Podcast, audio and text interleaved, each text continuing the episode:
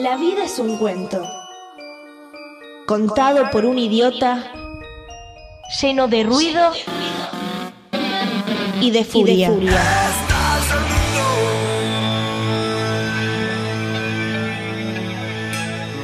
Que no significa nada.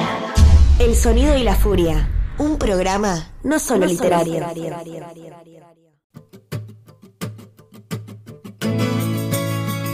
¿Te parecen muy caros los libros? En promedio salen 800 pesos.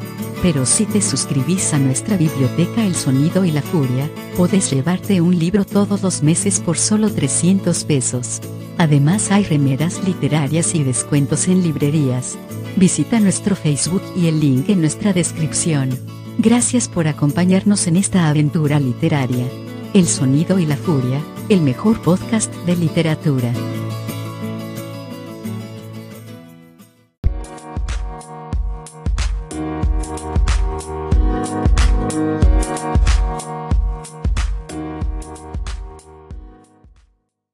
Debo a la conjunción de un espejo y de una enciclopedia el descubrimiento de Ukbar.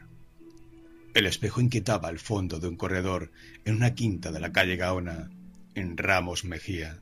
La enciclopedia falazmente se llama The Anglo-American Cyclopedia, New York, 1917, y es una reimpresión literal, pero también morosa, de la Enciclopedia Británica de 1902 el hecho se produjo hará unos cinco años.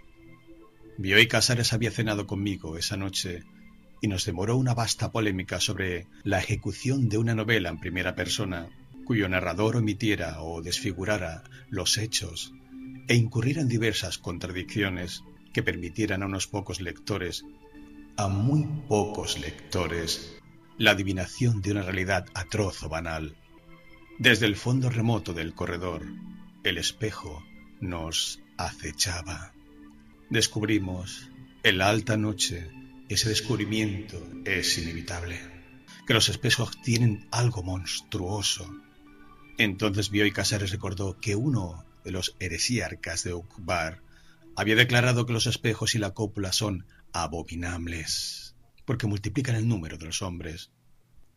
Le pregunté el origen de esa memorable sentencia y me contestó que The Anglo-American Cyclopedia la registraba en su artículo sobre Ukbar. La quinta, que habíamos alquilado mueblada, poseía un ejemplar de esa obra. En las últimas páginas del volumen 46 dimos con un artículo sobre Uppsala. En las primeras del 47, con un sobre Ural Altaik Language pero ni una palabra sobre Ukbar. Bioy, un poco azorado, interrogó los tomos del índice. Agotó en vano todas las direcciones imaginables. Ukbar, Ukbar, Okbar, Okbar. Antes de irse me dijo que era una región del Irak o del Asia Menor. Confieso que asentí con alguna incomodidad. Conjuré que ese país indocumentado y ese heresiarca anónimo eran una ficción improvisada por la modestia de Bioy para justificar una frase. Jorge Luis Borges. Tulun Ukbar Orbis Tertius.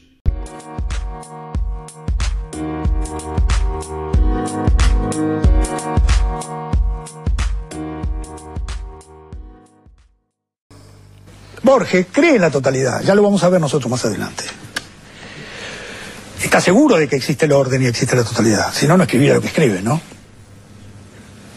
No tiene nada que ver con esa tontería que llaman el posmodernismo. Él escribía estas cosas en el año 40 cuando estaban todos, ni siquiera habían nacido los abuelos. De los tarados que ahora hablan de, de la posmodernidad. No, él no tiene nada que ver con la posmodernidad. Él escribe texto breve porque le gusta concentrar la prosa y le gusta ser preciso en lo que escribe. No es que la moda que ahora cualquiera que escribe un fragmento dice, no, porque yo soy... No, no quiero ni decir la palabra, ¿no? Eh, esa cuestión de, la sensación que produce la literatura cuando está bien hecha es una experiencia que nosotros siempre debemos realizar, ¿no? La literatura nos hace hacer esa experiencia más que ningún otro lugar porque es una experiencia con el lenguaje.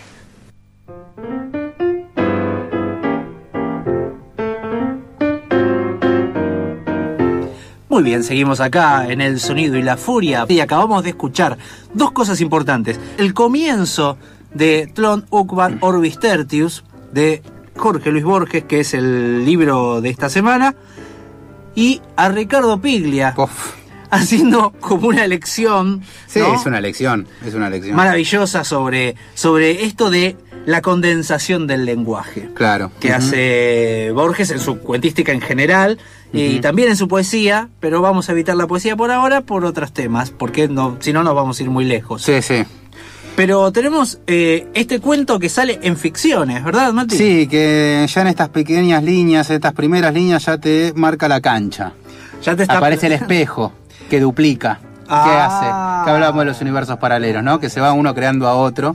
Claro, claramente, claramente. Y empieza con esta cuestión casi de informe, ¿viste? Que es el lenguaje que utiliza, es como el del informe. Y ya te avisa que están hablando con Bioy Casares, además de eh, una novela en la cual solo unos pocos lectores pudieran adivinar la realidad que se trata, ¿no? Y que el narrador empieza a falsear, ¿no? O a omitir detalles. Yo me acuerdo, por ejemplo, cuando leí por primera vez este cuento de Borges, obviamente no entendí nada. Claro, al principio decís, what the fuck. No, es que no, aunque lo termines, ¿no? Decís, ¿de qué fue? Claro, y, y, y, y decís. No, no es un cuento para nada fácil. Se, como decíamos, no, de, no de entrada, por lo menos. o sea, que- no es para leerlo así a la ligera. no, es un claro, cuento de subte, por ejemplo. Porque yo la literatura la asocio a viajes de subte muchas veces. Entonces ya lo tengo más o menos calculado los, los y tiempos siempre, y demás. siempre se te pierden a vos los, los, los saxofones abajo de los de los asientos como a, como a Johnny Carter. Ojalá, el del ojalá. no. Ojalá fuera, Y tenés Charlie sueños. Parker. Claro, y tenés no. sueños de, de, ¿cómo es? De media hora en, en cinco minutos. Sí, sí, no, no, no me sucede eso, pero sí, uno cuando está acostumbrado a leer en ese tipo de, de contextos, pero no, este es como para detenerse, porque sentarte, sí, sí. además ya vamos a ahondar un poco más, pero la mala leche que tiene de Borges como narrador para complicarte las cosas de una manera impresionante. Y algo que vamos a descubrir también en este cuento, que es lo que, si, si tuvieron la oportunidad de leerlo antes o, o en estos días, es el humor que hay acá. Sí, que sí, es un sí. humor muy extraño, muy de Borges, ¿no? Bueno, Digamos. César Fuentes, que es, eh, ha amigo sido invitado muchas veces. de- en este momento está conduciendo tiempos violentos, pero Claro. así que no lo podemos consultar, pero él había dicho, Borges tiene humor, el problema es que el chiste lo entiende él solo. En aquel especial de Borges que habíamos hecho en su momento. Exactamente. Así pero que, se entiende, se entiende el humor. O sea, simplemente tenés, obviamente tenés que estar concentrado, tenés que dedicarle un tiempo y no y no leer. tomártelo tan en serio. Ese Eso es el creo que es, problema. es una clave para Borges, para leer Borges, no te lo tomes tan en serio. A Borges lo han puesto en un pedestal tan grande Que él no quería estar tampoco. Eh, Claro, que además lo ponen en un lugar de tanta seriedad que el problema es que él no era serio. No, para nada. No era en absoluto no. serio. No es que tenía el mejor humor del mundo, digamos, no te iba a contar un chiste, ¿no? No era corona. Claro, no, era, no. no era tan obvio. No, pero sí tenía una sutileza y unas ganas de joder. De Sí. joderle la vida a los críticos, joder la vida a los lectores. Estaba hinchando las pelotas todo el tiempo con que dándote citas falsas, Sí, ¿entendés? sí, sí. libros que no existían. Pierre Menard, por ejemplo, que está en ficciones también, que es el autor del Quijote, Claro. que recrea un- una persona que vuelve a querer escribir el Quijote. O sea, Claro, claro, con una traducción que dice esto no puede ser así. Pero bueno, eh, lo que sucede en, en Tron, no sé si querés que vayamos directamente. ¿Ya?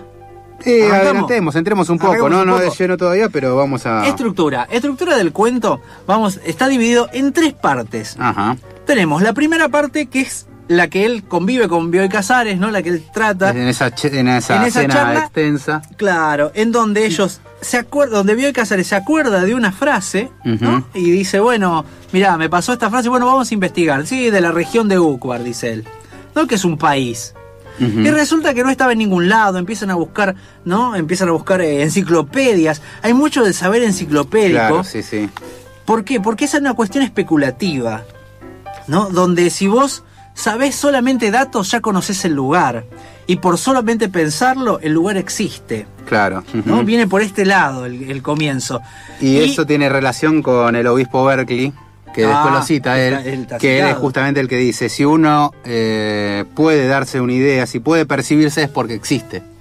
Ahí va. Si vos podés desde tu imaginación crearlo es porque existe. Con eso él justificaba la existencia de Dios, por ejemplo. Si vos tenés una idea de Dios es porque Dios existe, no lo podés inventar de la nada. Y en eso se maneja un poco la teoría también acá de Tlón. Y sí, porque lo que, lo que les sucede es que ellos empiezan a descubrir que hay un, hay, hay un solo libro que nombra Ukbar, esa región, ¿no? Y que la frase era otra, que el heresiarca decía otra cosa. Que en algunos ¿no? tomos de la enciclopedia estaba, pero no además en unos. O sea, en, la misma enciclopedia en otras ediciones no lo mencionaba. Claro, es como un agregado, lo cual empieza a ser, a ser como algo que en un momento encuentran una enciclopedia que tiene, usted sabe, que tiene tantas páginas y otra que tiene tres más, pero Sí. de esas tres no figuran, pero no figuran Claro. en el índice. Sí, o sí. sea que son agregadas. Y eso de, de- de alguien que intercede sobre los datos concretos de algo, ¿no? Es como una Wikipedia, ¿vieron? Donde uno modifica las cosas. Dice, bueno, yo soy socio de Wikipedia, agarro, me meto y cambio la información. Y empieza a meter realidad y meter, y meter fruta. Sí, ahí. sí. Y meten este, estos párrafos donde está nombrado Ukbar. Termina la primera parte. Pasan años. Estamos en la segunda parte y ahí es donde empieza a complicarse la cosa y empieza a ponerse cada vez más chistosa la Y cosa. aparece nada, más y nada nada menos que Tlón. Oh. Pero vamos a ir de a poco porque esta es mucha información junta. Sí, por favor. Primera parte, acuérdense, cenita con, ¿no? Estuvimos en la cena con, con Bioy Casares, que según Piglia siempre fue un pavote. Dijo Sí. Piglia. Dijo sí, Piglia. sí. Pasa que en realidad Bioy escribía muy bien, no vamos a decir lo contrario. El problema es que si vos tenés un amigo como Borges, estás al horno, porque ¿qué te dice? Y es tu amigo. No, te doy una mano, ¿querés que te escriba el prólogo? Y el tema es que el prólogo te destruye todo lo que viene después, porque es tan fantástico. Hasta sucede con Flaubert, porque la edición, la traducción de et Pécuchet de Flaubert, Sí. que es una obra maravillosa, le escribe el prólogo Borges Es claro. y lo opaca de una manera a Flaubert, al traductor, a la editorial, a todo, ¿viste? Claro. Se lo lleva puesto. Pero bueno, tenés que tener cuidado. Siempre tenés que tener amigos que vengan. Que escriban y que escriban sean- peor que uno. Claro, mejor. claro, claro, por lo menos que no tengan las, las ganas de decir algo más que vos. Y Algo mucho más profundo incluso que vos. ¿Sabías que el marqués de Sade se ríe de tus 50 sombras mientras te latiga las nalgas con los intestinos de un chivo? De nada.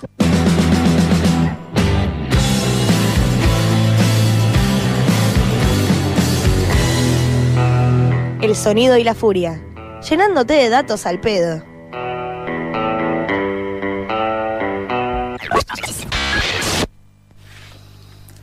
Los metafísicos de Tlón no buscan la verdad ni siquiera la verosimilitud, buscan el asombro. Juzgan que la metafísica es una rama de la literatura fantástica. Saben que un sistema no es otra cosa que la subordinación de todos los aspectos del universo a uno cualquiera de ellos. Hasta la frase todos los aspectos es rechazable, porque supone la imposible adición del instante presente y de los pretéritos.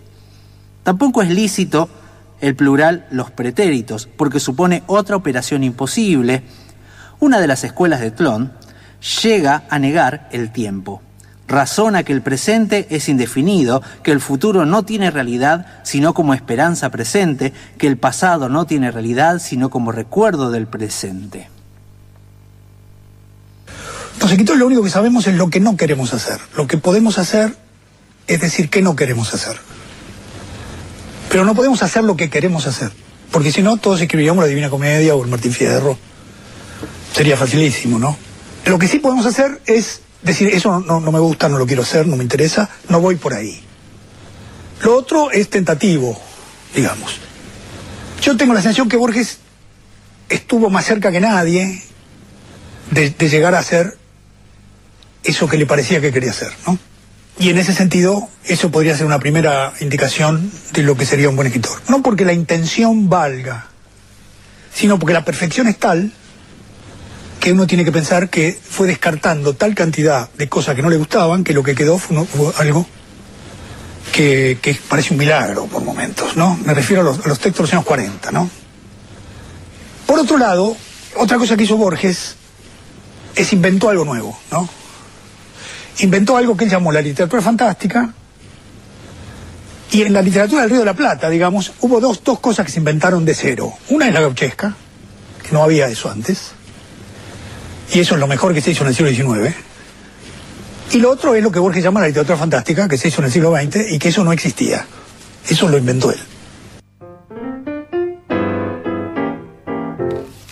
Otra vez Piglia dándonos una clase magistral. No sé por qué estamos haciendo el programa nosotros, ¿no? Si tienen los audios de Piglia. Sí, la verdad no tendríamos por qué estar hablando nosotros, pero bueno. Y encima hablar después de Piglia más falta de respeto todavía. Es, es muy duro, ¿no? Sí. Después, porque ¿qué te puedo decir? Pero muy lindo esta idea de, ¿no? De la precisión del lenguaje, de que él estuvo más cerca de decir, ¿no? Lo que, lo que todos queremos decir como escritores y, y- no, el elegir lo que no querés decir, digamos, Claro. por ese lado de lógicas. Pero lo que hemos escuchado hace un ratito es el comienzo de la segunda parte del cuento, Tron, Uguar, Orbis Tertius, de el señor Jorge Luis Borges, como dijimos, que es el libro de la semana. Pero antes de que sigamos, yo quiero largar ya los teléfonos. Dale, decilo, sí, sí. Se El puede llevar un libro de Borges. No vamos a decir todavía cuál. Está ahí. Ahora, si se prestan atención, ya lo estamos por, subir, por subir a Twitter, que Maru está ahí a pleno con las por las redes sociales, Facebook, Twitter, todo están por subir el libro que se pueden ganar de sobre Jorge Luis Borges, sí, pero tienen que llamarnos y salir al aire aquí al 4864-0489 o, o al 4866 1095. Repito, 4864-0489, 4866 1095. ¿Sí? Tiene que llamar y decir, hola, el sonido de la furia, no. Hola, Borges. Hola, Jorge Hola Luis. Sole, que es la que lo va a atender. Ah, hola Sole, porque sí, hola sí, Sole, sí, probablemente que Hola, nos Sole, atienda.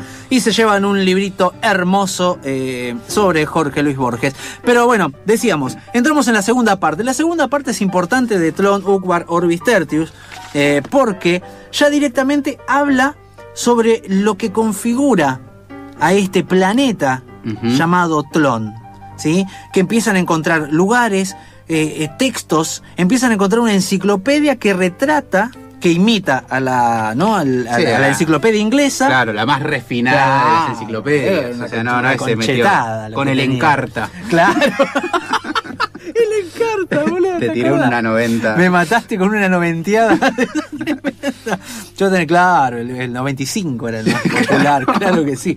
Bueno, eh, eh, sería como el Encarta, pero Sí, refinado. pero era un libro de mil páginas. Claro, que describía, trataba de... ¿no? De abarcarlo todo. Ese es el Abarcarlo concepto de, de- de enciclopedia de, la del siglo XIX, claro. Era abarcarlo todo y en ello empiezan a encontrar un planeta, empiezan a encontrar este libro donde se empieza a describir el planeta Tlon. Pero, ¿qué es lo que hace Borges? Y esto es lo que me parece interesante. En esa parte, él no quiere retratar un planeta en el que vos tengas a sus tigres invisibles Sí. y sus torres de sangre, que dice que tiene, y dice, no, quiero te- detenerme a contarte cómo es la metafísica del lugar, Sí. la- la- el pensamiento de Tlon. Y es una locura, una ridiculez absoluta, uno tras de otro. Como aparte hasta se mete con la forma de comunicarse, o que la luna, por ejemplo, no tiene una palabra propia, sino que la luna es un verbo. Claro. Y es claro. lunar. Sí, sí, Unos sí. y que- detalles además. Y que ¿no? empieza, y que cambia si la luna, eh, si la luna se, se la ve roja, tiene que decir rojo, redondo, ¿no? Brillante, nocturno, lunar.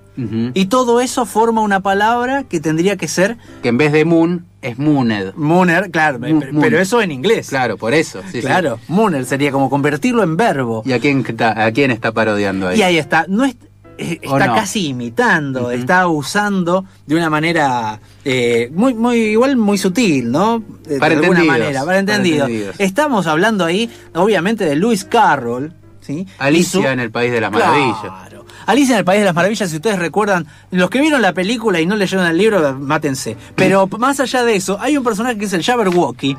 El Jabberwocky es un- una especie de dragón, ¿sí? Una cosa así que en la película hacen como un dragón nada más. Pero el Jabberwocky es un poema con palabras armadas entre sufijos y prefijos que le van sumando o restando cosas y las palabras cambian. Y eso es exactamente lo que hacen en Tlon Ajá. para nombrar cosas, no dicen, eh, sino que le suman adjetivos en prefijos y en sufijos. Y entonces convierten un sustantivo en un verbo, Sí, ¿no? sí, sí. Y los adjetivos empiezan a armar. Y empieza a jugar con esto del lenguaje en una ridiculez una tras de otra.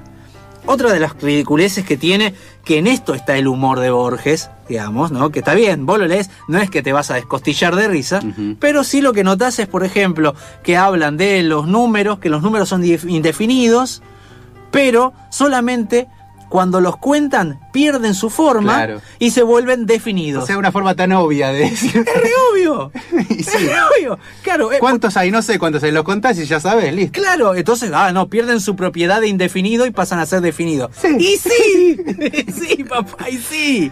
¿Entendés? Y es una cargada, porque lo dice en un tono tan solemne y tan de, de, de, de, de- de informe, ¿no? Que uno cree que está hablando en serio y se te está riendo. Sí, sí. ¿No? Es como te decía eh, fuera del aire, te comentaba Mati esto de que es como el chiste de que hacían en la película, el hombre invisible, que se volvió invisible solo cuando nadie lo Y veía. ante la percepción del otro, claro, sí. Claro. Sí, sí. Porque para eh, empieza a convertir esto de la metafísica en, en literatura y empieza a hacer que todo esto sea solamente si vos te imaginás qué. ¿no? Y así empieza a convertirse todo. Y empiezan a agarrar los eh, lo- los Ronir también, que son los objetos, Claro, ¿no? Que se- ahí está. pierdo, pierdo un objeto y encuentro uno similar o fabrico uno que se le parece y me lo quedo y empieza cada vez esas cosas. A duplicarse. Y después, justamente de lo que hablabas de la percepción, Sí, de que uno no es percibido, no existe si no es percibido, básicamente. claro. Bueno, ¿qué es lo que sucede con estas eh, duplicidades que se van dando, no? Justamente en un momento él comenta que ante un crimen, o no recuerdo exactamente qué era, que él decía que si no era percibido, si no era por los animales que estaban pastando ahí, esa tranquera hubiera dejado de existir, porque justamente no la estaba percibiendo nadie. Claro, claro. Un caballo, no sé qué, Claro, ha salvado sí. la. eh, ha salvado determinada... Sí, las ruinas de no sé qué templo, ha Sí. salvado. Pero ya que- tenemos ganador ¿Ah, sí? del libro. ¿Ya Sí, llamaron? Ya ¿Están llamaron. llamando? Están en línea. Entonces podemos Por decir. favor, por Hola, favor, aquí el sonido y la furia. ¿Quién está hablando del otro lado? Hola, soy Paula y me muero que soy la ganadora. Hola, Paula. ¿Cómo estás? ¿Cómo les va? Bien, estamos saliendo acá al aire, está saliendo vos también al aire. ¿De dónde sos, Paula? De Cabacito, Parque Centenario. Viste que en la radio uno tiene que decir de dónde es. No Sí, sé sí, por sí. qué, es casi una. Es casi más importante que el nombre, saber Sí, dónde sí, es uno. sí. Pero bueno, está cerca de la radio, así que. Ah. de la radio, claro. Qué buena onda, Paula. Bueno, eh, contame, ¿leíste el cuento? ¿Pudiste leerlo? ¿No? ¿Sabés No, de él? nada que ver, no, no tengo idea. Ajá. Pero bueno, justamente Eh, le viene bien el libro sobre Borges. Sí, igual eh, fui a la muestra de Borges del Centro Cultural Kirchner, la recomiendo. Ah, mira qué bueno. interesa. Bien. No es la que tenía las citas malas que había hecho el gobierno de la ciudad, ¿no? Que habían puesto citas que no eran de Borges. Ah, eso fue en el subte, sí, me enteré. Bueno, Pero bueno, no- estaba muy bien curada esta muestra, no sé. ¿Sí? La verdad la recomiendo. ¿Qué, ¿Qué es lo que muestran? Y hacen como todo un análisis de, de toda, no sé, de la vida de Borges, de, de la forma de escribir que tiene, Ah, de los laberintos, de todo. Qué de todas lindo. las figuras. Estaría bueno que sea un laberinto, no la muestra en sí misma. Y sí, que quede perdido Bueno, ahí. sí, es verdad. Bueno, Paula, eh, entonces ya sabés qué libro te estás por llevar. Sí, sí, lo leí. O sea, leí igual es en el Facebook. Ah, bueno, bueno, muy bien. El homenaje a Borges que ha hecho María Kodama, que lo publicó hace muy, muy, muy poquito, que son las conferencias que ella da sobre, eh, en diferentes lugares, sobre la obra de, justamente, de Jorge Luis Borges. Así que, bueno, te felicitamos mucho y espero que sigas escuchándonos. Bueno, me pasan con producción ahora, sí sé cómo... Hace la pura para que no me dijo. Claro. Venite en bicicleta acá, estamos acá. Bueno, dale, te pasamos, seguís hablando con Vela o con Maru y bueno, ya vas a saber cómo llevarte el libro. Dale, chicos, gracias. Te agradecemos mucho por el llamado y recomendanos, retuiteanos, haz todo lo que tengas Obvio, que hacer. siempre. Gracias, gracias. Bueno, listo, ya está. Te lo querías quedar el libro, dijiste, No, bueno, por ahí no. no. llama nadie, me lo llevo, no, Claro, cagaste. ahora ya no, ahora ya no de sacar el libro. Total no quería, a mí no me, ¿qué me importa? Bueno, mandamos un saludo grande. ¿Qué más nos queda, Mati? No, justamente que estamos hablando de aquello que si no era percibido no existía y quería Sí. cerrar también, por ahí más de uno se va a haber preguntado, lo- la última línea de, del cuento cuando habla justamente de El mundo será Tlón, Ah, porque esa ya es la tercera parte. Sí. claro, que Sí, sí. en un momento cita en un momento a el libro que te había comentado de Thomas Brown, Sí, sí. que es One ur- Boreal, sí. A Brief Discourse of Sepulchral Urns Lately Found in A la Norfolk. mierda, sí, ok. Bueno, eh, Urn- Urburial. Sí, Urburial. Que justamente ese libro de Brown eh, hablaba acerca de los ritos y las costumbres de funerales de varios pueblos. Y está, por supuesto, como todo libro del siglo XIX, con un barroquismo eh, ya agobiante. Tremendo, claro. Y ahonda en su último capítulo que en vano esperamos perdurar en monumentos o sepulcros, ¿no? Como que no Ya. tiene sentido hacer eso y que nada va a proteger al, car- al cadáver de, de su propia desintegración. O sea, te vas a morir, no tiene sentido que te hagan van a comer los gusanos igual. Sí. Mira qué interesante. Y bueno, es un cierre que justamente lo cita Borges porque habla también de la... De eso, de esa existencia. De, la ridiculez quizás de la, de, la, de la pretensión eterna y demás. ¿no? Claro, además, bueno, el, en la tercera parte, como para ir redondeando y terminando, eh, sabemos, él es- empieza a estar es- este Borges o este, o este traductor o este narrador, empieza a estar, digamos, en una biblioteca y empieza a ver cómo la humanidad se copó con esta idea de Tlón, que empezó a aparecer por todos lados, y empieza a adoptar las costumbres de Tlón. Sí. Porque puede tomarse de los dos lados, que Tlón mágicamente invade el mundo y la realidad y la cambia, o que la gente, como se copó con esta ficción, empezó a cambiar el mundo hacia el lado de cómo era Tlón. Y también breve, eh, tenemos a este personaje que se llama Herbert Age, Sí. que es quien descubre justamente la existencia de este universo Tron. ¿Y por qué lo descubre él? Por un paquete que le llega a su casa Sí. y que no existe Tron hasta que tampoco es percibido por él. Perfecto, perfecto. Porque ese sobre estuvo ahí. Que está también la paradoja de esta, o por ahí lo que comenta, eh, de la de las monedas, ¿te acordás? Sí, sí, sí, que pierden el- dos monedas. Y sí, que aparecen dos y después hay tres que desaparecen y que Sí, después sí. vuelven a percibir. Y está la idea de la percepción, ¿no? También Claro, ahí. tal cual. Así que Tlón no hubiera existido si nadie lo hubiera percibido y por lo tanto empieza a tomar cuerpo y lugar. Y estamos hablando, por supuesto, de que la ficción empieza a cambiar la- la realidad y eso es lo importante de este cuento, uno de los puntos fundamentales. Sí, Cómo sí, sí. La ficción puede hacer que la gente cambie el mundo. Un poco por ahí vamos. Eso fue todo por hoy. Gracias por habernos escuchado. Hasta el próximo episodio. El sonido y la furia, el mejor podcast de literatura.